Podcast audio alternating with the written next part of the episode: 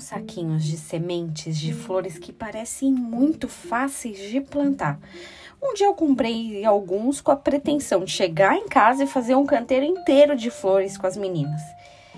A coisa começou a enroscar a hora que a gente teve que mexer na terra. É, eu e a Bruna não curtimos muito.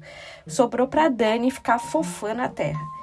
Pior, a gente pensou que era só colocar sementes em terra, regar de vez em quando e depois elas cresceriam maravilhosas, mas a gente descobriu que para germinar, algumas flores precisam primeiro começar em um ambiente e depois ser transportadas ou replantadas em outro local. Como a gente não tinha paciência naquele momento, a gente plantou do jeito tradicional, imaginário mesmo.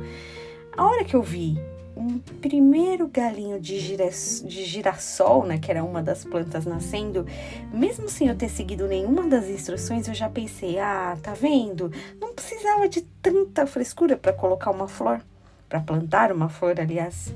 Não é preciso ficar colocando no lugar, depois replantando. Mas essa ideia só prevaleceu até o momento que esse caule tão pequenininho parou de crescer e morreu. Não era nem o ambiente apropriado, nem a recomendação de tamanho de recipiente para plantar aquela, aquele girassol. Que pena, e eu até preciso contar para vocês que o vaso era uma garrafinha de vidro, sabe, tipo de refri. E na verdade eu tinha que plantar em forminhas de gelo ou de ovo.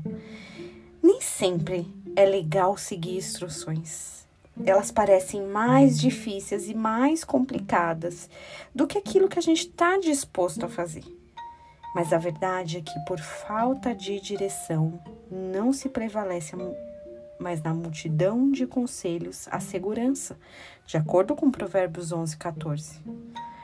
É muito mais rápido fazer do nosso jeito, mas a possibilidade de dar errado é grande também.